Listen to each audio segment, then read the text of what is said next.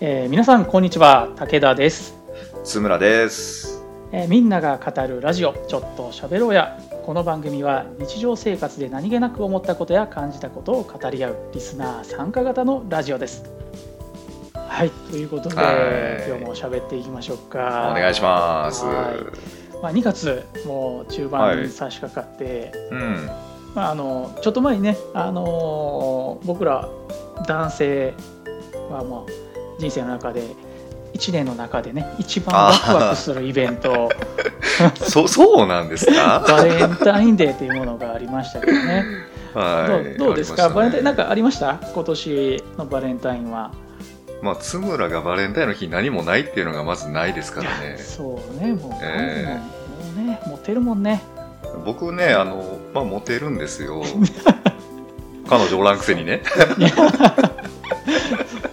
そうね、ま あそうなんですよ。まあまあまあまあ。モテる雰囲気を醸し出してますもんね。そうそうそうそう。もうね根拠のない自信イコール津村と覚えてもらったら。皆さんいいんじゃないかな。聞いてる人もね聞いてる方々もね、もうこの声を聞くだけで、あはい。津村こいつモテるなとはい。いうことはねきっと伝わってるかなと思いますけどね、まあそれ以上ややってもらうとちょっと僕も喋りづらいでしゃあないんでね。まあまあまあ皆さん雰囲気だけ伝わっていただけたらそれでいいので。まあもらいましたよ。あのーおかげさまでって言ったらおかしいえですけど。今年ですか？はい。もらいました。そうなんや。手作りチョコもらいましたよ。マジで？うーん。手作りチョコってやっぱり女性の方からしたら勇気いるんちゃうかなと思うんですけどねいるやろうね。あのーなんかそういうところも考えるとなんか楽しいし嬉しいですねやっぱり。ああそうなんや、うん昔から結構もらってきた感じ、うーん。学生って言い方したらね高校とかっていうふうに皆さんイメージ持つかもしれないですけど僕のピークは小学6年生ですからね、あだいぶ前やなそうそう小6の時はもう人生のモテ期をそこで使ってしまったので、なるほど、えーもうクラスほぼ全員が僕にチョコレートくれたっていう。うおーすげえ、そうそうそうそう。あのでもね休みの日やったんですよ。めっちゃ覚えてるんですけどね。うん。休み学校ない。で、えー家のインターホンになってうん、ドア開けたらあのほぼクラスの女の子が並んでたんですよチョコ持って。おお何それ漫画やんいやほんま漫画みたいやったんですよ。で一人がこう僕に渡したらなんかキャーって言って帰っていっての もうそそんな感じやったですね。ええ。まあそれがピークでありましたね。すげえなそうそうこの話はありがたいことに今もねあの初対面の人でも「おすごいね」って言ってもらえる自分の一つのネタではあるんですけど。そんなもう今聞いてる人のなんか9割5分ぐらいを敵に回したね、あそっかそっか。申し訳ないです。そんなつもりはないですあそれもなんけどか腹立つな。まあまあ。でもバレンタインってあの、年々っていうかちょっともう今の学生とか小学生、中学生がどうなんかって正直あんまり知らへんけどはい。なんかこう昔ま僕も小学校中学校とかはい。の頃は比較的バレンタインって言ったらなんかはい。女の子が好きな男の子になんかねそうですねチョコレートなりなんなり用意してこうん。う告白をするみたいなイメージがあったけど、うん。まあ高校ぐらいからあのいわゆる友チョコみたいなのが出たね。そうん。出始めてもはや義理チョコでもないなんかこうみんなに配ってるうちの一つみたいな。はいはいはいそんなんが出始めてからこのバレンタインの、まあ、ある種ワクワク感みたいなのがどんどん、うん、なんかなくなっていったような感覚を持ってるんですけど今時どうなんですかね？いやだから僕最初の反応の通りなんですよ、そうですか？って言ったじゃないですか。まさにそういうこことなんですよ。と、うんうん。ワクワクはもうしてないんですよ。多分世の男性の方々は。そうやんね。そうですよね。うん。残念やけど、うん。そうだから昔ほどバレンタイン僕もなんか別にノリで言っただけでね。うん、まあね。ね、うん。私事ですけど僕の場合も結婚してますしねはいそうですね。そんななんかわざわざ他の方からみたいなところに対して期待も抱かなければそんなこともありませんからね。はい。なんでねまあただバレンタインはもっとまた昔みたいになんかこう、うそういう男女の関係性というところで盛り上がってほしいなっていううん。イベントだったりしますけどね。うんだから、もうね、自分自身がやっぱりどう持っておくかっていう時代になってきてますよ。だからバレンタインワクワクするもんだっていうふうに思ったらワクワクするし、ただ社会的にはそこまでもう期待値上がってないからね。もう結婚と同じですよ。結婚制度も多分そんなにいいじゃないですか。あまあまあわざわざ結婚する必要がないみたいな話の、なんかそういう風になってきてるでしょ。だからなんかこう、うんまあまあ多様化やからね、うんか、僕は多分ちょっと古い考え方なんやなって今、バレンタインの話を した中で思った。うん。なんか変に話広がり始めたからちょっともうバレンタインこの辺にしてもう今日は今日のテーマちょっと話していきましょうか。そうね、すみません。はい。はい、じゃあ今日のテーマ発表します、えーはい。今日のテーマはあ服装。うん、服装。はい。では服装ということで話をしていきたいと思いますけども、はい、よし今日のテーマ服装はえっ、とまあ津村君からのリクエストということなんですけど、そうですね。はい。はいなんでこのまた服装について話したいとはいいうこ。とで、まあ、話したいっていうふうに思ったのが、あの、要は前前回かな、あの、武田さんの一人で話してたやつあったじゃないですか。うんうんあったねうん。で、その聞いてる時に、あの、なんか、人の見た、人や見た目が9割だみたいな触れたでしょ、うんちょっと。うんうんうん。だからその時に僕も思ったんですよ。あ、そういえばなんかそんな、うん、なんか本で書いてあったかなとかって思ってて。はいはいはいはいうん。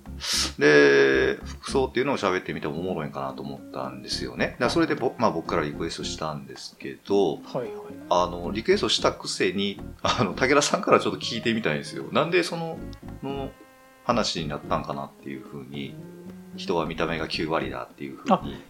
人は見た目は見た目が9割っていう話は僕もあの本で読んで、はい。そのフレーズを引用しただけなんですけど、まあ、はい実際に心理学の世界ではもうあの第一印象は見た目がもう大半を占めているっていうのは、まあ、実際の、ね、えー統計というか、あの実験でも出てる結果なんですけども、まあ、前回僕が話したのは、あの見た目9割って言いますけども声の要素もでかいですよねっていうような話だったので、うん、どっちかというと、うん、僕が話した時は見た目っていうよりかはもっと違う要素のことだったんでうん。やっぱりそんな見た目についてそこまで深く掘り下げたってこともなかったんですけどまあ、声の重要性をこう話すにあたってのこうそうそうそうた対比をしたっていう感じですかね。そうそうそうそうなんですよああ、なるほど、なるほど。でもまあ見たう目、ん、うん服装はその中には絶対含まれてますよね、うん、含まれまうす。ん、見た目の中には、うん。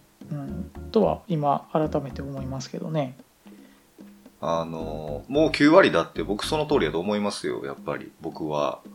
あの、なんかね、心の緩みがとか、えー服装に現れるみたいな言い方をする人見てるじゃないですか。うんうんうん。まあ、あながち間違いでもないかなっていうのも、まあ思ってて、うん。うん別に当の本人がどういう思いだろうが絶対に僕服装に現れてると思うんですよ。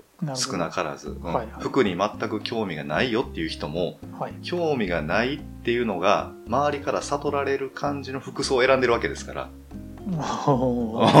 僕からするとね。だから僕はねあの本当に高校と高校の時が3年間で一番服買った時期なんですよ、へもう要はもうひ女の子にモテたいっていう一心で。え なるほど。そうそうそうそなう。もう一心で、だからこう、お兄ちゃんとかお父さんに服のブランドの店聞いては、あの、見に行って、へーあほんで、高校生でバイトした大半のお金を本当に服にね、つぎ込んでたぐらいに。ということで僕はまあ、服でもうし喋らないで相手にこう、自分とはっていう自己主張するためにね、なるほど、えーなるほど。着飾ってたわけなんで、だから、パッと初対面の人を見たときに、その当時ですよ。うん。は、あ、この人はそんなに服にこだわりがない人なんやって思って、じゃあ自分とは話し合わないなってことで、仲良くなるきっかけも多分潰していってたと思うんで。うね、ん、だから服装はね、うん、だから喋らずしても、うんこう、主張している、まあ一つのツールやと思うんでね。うん。別に興味を持ってなくても、それ興味持ってないよっていうのが、対外的にあなた主張してしまってるんですよっていうふうには、僕はね、結構思っているかな。なるほど まあまあそうね、まあ、服装は語るみたいなことですよね。あそういうことですそういうことです。うん、なるほど。まあまあ、僕なんかはその今言った話やったらもう興味ない側の人間やから、うん。うん興味ないですよっていうようなね、うん。アピールを逆にしてしまってるのかもしれないですけど、うんうんうんだからもう極端な話、うん。これ僕、それこそ今着てる服なんか、はい。10年前ぐらいに買った服をずっと着てるから。いやでもそれ素敵やと思いますよ 変なフォローはいいです。いやいや僕さっき熱く語ったのは昔の僕なんでね いやいやいや、もうでもそそれぐらいでもう人によって差はあるかなとん思いますけどね。まあ、なんやかんやでこだわってる人は多いっちゃ多いですよね。その僕も興味ないって言いながら選びますもんね。じゃあ興味ないからって言ってなんかすんげえヒップホップな格好してくれって言われて それ受け入れれるかって言ったらやっぱいや違うなってうんなるじゃないですか。はいはいはいはい うんそれはねその少なからず自分の中に基準みたいなのはうんね、あるんで全く何でもいいっていう人はまあ、はいい、ないかなとは思いますけどね。選ぶ基準あるんですか？武田さん。選ぶ基準はうん。なえなんやろうな。選ぶ基準はね僕はもう今っていうか最近はもう服買う時はもうビジネスカジュアルみたいな服しか買わないんですよね。もう全く同じです。あそう。全く同じです。私服はもう基本的にシャツにジャケット羽織っとったらいいでしょっていうはい、スタイルでいてるんで。うんあんまりこうラフな格好がうん。ラフな格好ができないっていうかなんかもう、うん。そう楽？ら楽、はい。自分でももう可もなく不可もなくみたいな、はいはい。どこ行ってもとりあえず何も言われへんでしょっていうようなうん。基準で選んでますね。あー。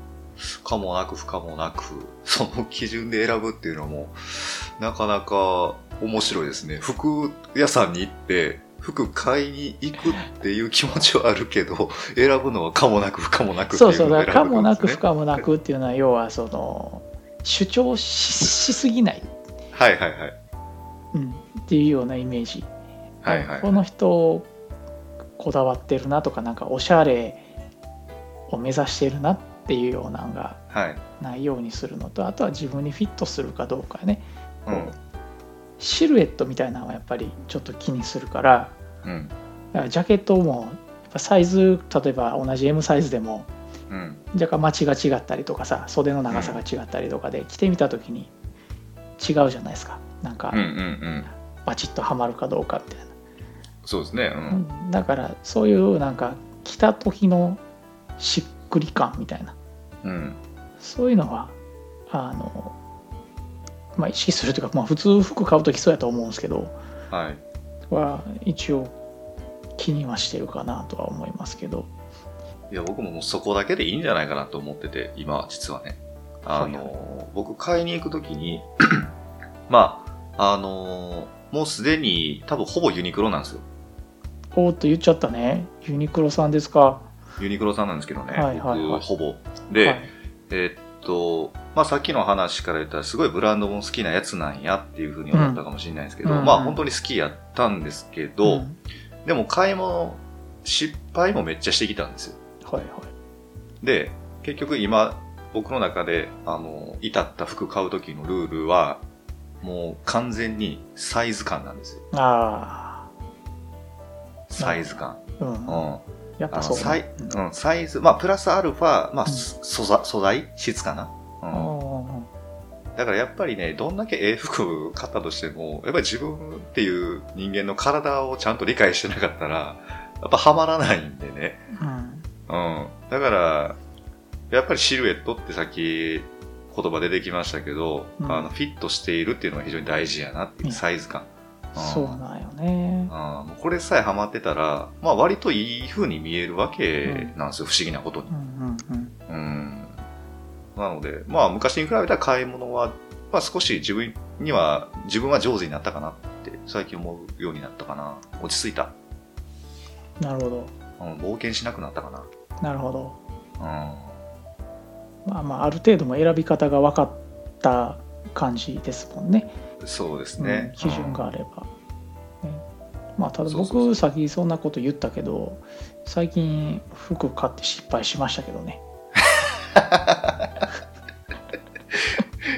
もう失敗することないでしょ。いや失敗する。だからみんな皆さんもねこれあの聞いてる人はちょっと気をつけた方がいいんですけど、はい、今やっぱ松村君も僕もそのサイズ感とかフィット感とかっていうのをまあ基本にしてね買い物をしていれば、まあ、これはまあまあ失敗することってまああんまないんですよね。ないんですけど、うんまあにもかかわらずね僕は何をしてしまったかというと、お。まあ、要は単純にあの通販で服を買ったってだけの話なんですけど。あそれは失敗するわ、うん、そう。でまあ僕も大体同じブランドっていうかあの大体ここで買うっていうのは決まってて。うん。でまあそこのものやったらまあ大体同じような感じやろうと思って、うん。まあ、今回初めてネットで買ったんですよ、うんうん。まあ、いつもはお店で買うんですけど、えーネットでちょうどセールしてて冬物がもう安くなってたんで、うん。まあ、来年の冬に向けて買っとこうかと思って、まあ、何個かポチポチっとはい。買って、まあ、はい。何着か届くわけじゃないですか。はい、でいざ来てみると、うん、あれ？なんか違うぞっていううん。なんかちょっとダボっとしてるぞ。とかね。逆になんかちょっとちっちゃいぞとピチッとしすぎてるぞ。とか。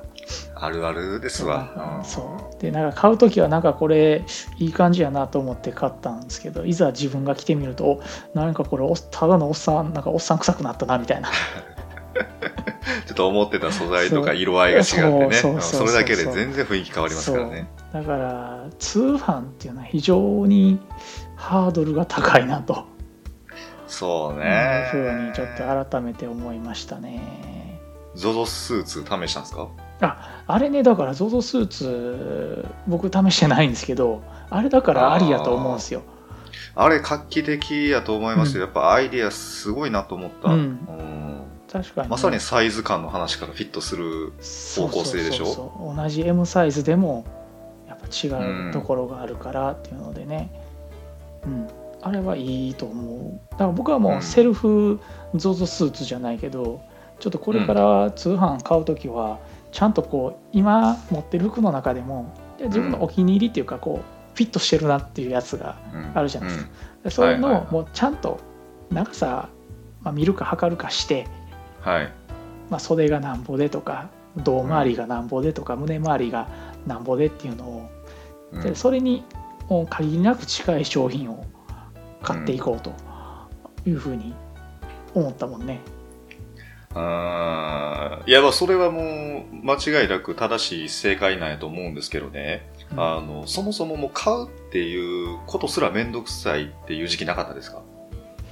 えっとね今さっきもちらっと言言ったんですけどうん。僕服をね買わないほぼ、ああもうほぼね。はいはいはい、うんだから面倒くさいってほどじゃなくてあもうそろそろ服ちょっとボロボロなって買わなあかんし買っとこうぐらいねこうちょっとお腹空いたしご飯食べようぐらいの 感じはいはいはい。になるんでその面倒くさいとかはなかったんですけどね。結構そんな時期があるんですかそうなんですよ。僕は服はあの自分の根っこの部分で言ったら大好きなんですけどうん。あの、まあ、それこそ毎日ねそんなことを考えてた高校生時代もあったぐらい好きなんですけどね、うん、思いとしては今も別に変わらないんですよ。ただそんなことをずっと考えてるわけにはいかないじゃないですか。生活、仕事のことを考えたりとかということで、うん。だからあの僕は究極ですよまあ ZOZO スーツもまだ試してないんで何とも評価できないですけどうん。自分の体のことそして今日なんやろ趣味のこと全部分かってくれてる専属のあの あの服屋さん。うん。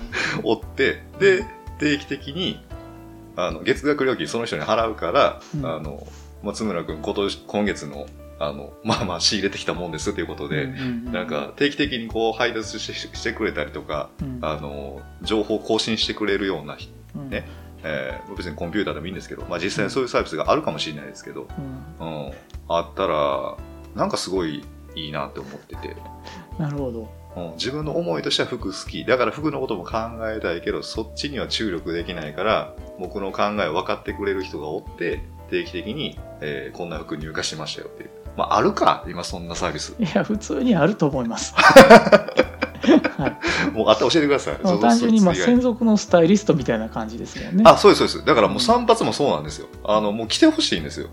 なるほどね。もう全部こう、来てほしい感じかな。うんなるほど。もうそれは普通に大金持ちになったら普通に叶う。やっぱそっか。うん。か武田さん、うん答えはお金か。そうね。お金があれば全て実現するやつかな。そっかそっか。うんじゃあお金かからない方向でなんか楽しいアイディアをひらめいてます。そうか。そうか。はいじゃあもうなんか服を買うとかそういう買い物の楽しみみたいなのはもうないってことよね。よく女性の方とかやっぱショッピングでも服を選ぶのが、はいまあ、買うことが目的というかこう見るというかねね、うん、それ自体を娯楽の一つとして楽しんでる人も多いと思うんですけどまあ、ウィンドウショッピングっていう言葉があるぐらいからね。そういうのはあんまりもうないってことですよね。全然興味ないですね。あら、それも高校の時に卒業しちゃった感じでしょうね。もう卒業しましたね。そういうことやんね。そうね。服屋さん、そんなに居心地いいイメージないんでね、僕。あそんだけ服好きやったのに、あの、まあ、店員さんかな。うんうん。なんかね、うん。苦手なんですよね。あそうないや僕なんかも完全に苦手ですよそのその美容院とかもそうなんですけど、はい美容院もその服屋さんとかも基本的にもうおしゃれな人なんですよ皆さんあ、もうそういうことです、そういうことです。そうで、うん僕が行くとこのなんかちょっとこうププッとか思われてるんじゃないかと心の中でちょっと笑われてるんじゃないかとい 武田さん、またその話。やいやそう思うわけですよ。はい。いやもうなんかはい。ある程度慣れたからもう30も超えてきたら別に美容院でも何とも思わへんし、うん。服屋行ってもそんななんかそこまで、あのー気にしたりはしないんですけど、はい。まあ、でももっと若い頃とか、まあ、今でもちょっとどこかには、その服屋さんとかでうん。服とこれ試着とかできますよとかうん。どうですかとかうん。っていうので、まあ、来てこうなんかなその時の相手が持ってる印象とかっていうのがすごい逆に気になってしまうから、はいもうなんはかほっといてほしいっていうかなもい。うん。うもうと見ないでほしいっていうかもう勝手に 勝手に選んで勝手に試着して勝手に買って勝手に帰りたいみたいはい。なそう。いうねうんそういうのを僕は求めてるはいはいはい。まあまあ少ないでしょうね。店員さんとしてはやっぱり売り上げっていうのがかかってるから、話しかけずにはいられないんでしそょうだからさっき言ったつむら君みたいに専属の人とか。だったらすごくはい。いいのは分かる気持ちも楽やし、うん。実際に美容院もずっと僕も、えー、と5年ぐらいかなずっと同じところで同じ担当の人のところやってはい。た時は、もうほんまに楽やったもんね今日はじゃあこんな感じでとか、うんでも正直もうある程度慣れてきたら今日はうまいこといきましたみたいなこと言われる時あったからなああ。で今日はっていつもどないやねんみたいなこうねねえ、でもそれいい関係性ですよね。そうそうそうそういうのがまあ非常に楽っていうか、まあ、自分のことも分かってくれてるし髪のこともうんちょっと癖があったりすることとかもだからもう、うん。うまいことそれを分かってくれてやってくれたりするから、まあ、別に何もこう気にすることなくいけるっていうのはありましたけどね、そうですね。う。うんんあそういうのは確かにいいですよねうん。ファッションとか、うんまああとそうですね服装といえば、まあ、このテーマ聞いてから僕一つ思ったっていうか、うんはい。あの先あんまりこう服選ぶんとか興味ないっていう話をしましたけど、はい。まあ、基本的に考えたくないっていうところもあるんであの、はい好きな服装がねうん。あの制服なんですよえ、き着るってこと？あそうそうそうそうああ、そういうことか。要は、もう考えるのも面倒だから、ずっと決まった服を、そうそあ、はいはいはい。今の会社にいてるんですよ、その人。あそうなんやうん。あ、この人すごく賢いなと思っちゃって、ほんと最近思ったことですわ。あほんまに？でもちょっとだから同じような考えを持ってるのかもしれないですけど、うんだからもううち小学校から制服やったんですけどはい。小学校中学校高校でずっと制服大体まあ制服じゃないですか。はい。で大学になった時に私服なるでしょ。うん。めっちゃ困ったもん。ああ確かにね。うん。もまあ楽しみではあったんですけどね僕は。あいやあまあ好きな人はねいいと思う、うん。もう正直俺学ランで行こうかなと思ったもんねうん実際おるでしょうね今そういう人もね。うん。まあ中にはいてると思うけど 1000人に1人とかそんなレベル。はい。結構制服ってあのまあ学校のあの何か表していたりとかうん。なんか歴史があったりとか、うん。なんかデザイナーさんが実は作ってたりとかはい。いろいろあるじゃないですか。はいはいはだからまああのそういう楽っていう部分もそうですけどあの見てる分にも結構好きやったりするんですよね。だからそのいろんなコスチュームというかいはい。あの例えばパイロットの制服とかね。あの、うん。キャビンアテンダントさんの制服とか、はいはい。まあ、これなんか女性の制服とか言い出すと若干怪しい感じも出ちゃうんですけど。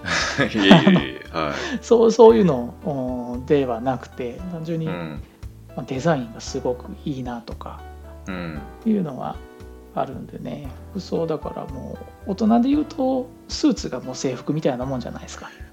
うーんそうですね。うん。だから、まあ、大学出て会社入ってスーツってなった時もこれまた僕としてはすんごい楽でしたね。あそうっすか。スーツむずいけどな。スーツもとりあえずこれ着てネクタイ締めとったらいいんでしょって あそういう感じか。そう。でその先にはいかへんで。なんかこう、はい。やっぱり着こなしとか、はい。そこまでにはあのーまあ行き着かれへんわけやねんけども。はいはいはい。で今はまあ会社が結構自由なんではい。まあほんまにもう買ったシャツにジャケット羽織っていれば OK みたいな会社なんで、うん。あのスーツも着ずにもう毎日同じように買ったシャツに、冬場やったら、まあ、上からちょっとニット、まあ、セーター着たりとか、まあ、ベスト着たりとかするだけでいいみたいな、はい。もうめちゃくちゃ楽、いやでもね今その自由って言ったでしょう。ん、僕からするともうそれそれも自由じゃないんですよ。どういうこと、あの今シャツを切ってニット着てって言ったでしょうん、だからガチの私服はダメってことじゃないですか結局。ああまあまあそうね。うんうん。うん僕これね結構ねいろんな会社さんがねうちはカジュアル OK ですっていう歌っているけれどもうん。ななんかもう一つこ飛び越えてほしいんですけどね僕は。もう私服うんシャツじゃなくてもええやんって。なるほどなるほど。だって思っちゃうんですよね。なるほど。うん。まさかの指摘やったね今ね。確かに。ね、まあ、僕はそのビジネスカジュアルが好きでっていうか楽やから。楽やからね。あのバシッとあはまって嬉しのいけどじゃあほんまに私服がもうマジで T シャツにジーパンにセット履いてきたいみたいな人は、えだ中での作業だけやったらまあそれで OK だと思うんですよね、うんまあでもそういう人にとっては何が自由やねんと、うん。っていうようなことですよね。そうそうそうそうそう。ど。でも今頃はもうそんなんも増えてるんじゃないですかね。増えてるのかな？なんかこれ業種によってねうんまたなんか勝手なイメージ作られてるからまあまあ。うちの業種ではダメだよみたいなところもあったりするんですねうん。これはいいんじゃないかなって思うわけですけどね、うん。まあ確かにねあの最初の話に戻ると服装がその人を表してるっていう意味ではみんな同じ格好してたらその人のうちっていうのはなかなか見えづらいけど、これ自由になったらね、うん。なんかラフな格好してる人はあこの人はこういう趣味があるんやなとか、うん。それでもなおスーツ着てる人はあこの人はなかっちりしときたい人なんやなというようなことが見えて、まあまあ面白い部分っていうか逆に分かりやすくなるというかコミュニケーション取りやすくなる部分もあるかもしれないですけどね。うん。まあ、反対に武田さんが言ったみたいに学校とか会社なりのね、あの象徴となるような部分だから、あうん。まあ、ある程度ルールを作ってしまうっていうのも分からなくもないからね、ーうん。うん。難しい線引きやでな。そうですね。まあ服装ねもうどんな格好するかっていうのでねいろんなことが見えてくるというところが非常に面白いところやなとはそうですね、ねうん、興味が持ってなくても実は周りから勝手にねそういうふうに、んうん、あの見受けられているんだよっていうのが、まあ、服装、見える部分の一つのいいところでもあり、悪いところでもあるんで、確かに。そうですね、はいまあ、とにもかくにもあれですね、あの通販で服を買うときには、皆さん気をつけましょう、と。そうですね。いうことですね。はい、気をつけます、僕も改めて思った。はい、まあ、そんなこんなでいい時間になりましたんでね、まあ、今日の服装のテーマの話はこの辺にしたいと思います。はい。はい。えーまあ、現在はまあこういった形でね、テーマトークということで、僕ら2人もしくは一人語りということで放送してますけれども、まあ、今後いろんな形で、えー、たくさんの人に参加していってもらいたいと思っています。えー、詳しくは番組のホームページ、えー、ありますので、ぜひともご覧ください。はい、はい、ではあ、今回もこちらで終了とさせていただきます。えー、ご清聴ありがとうございました。ありがとうございました。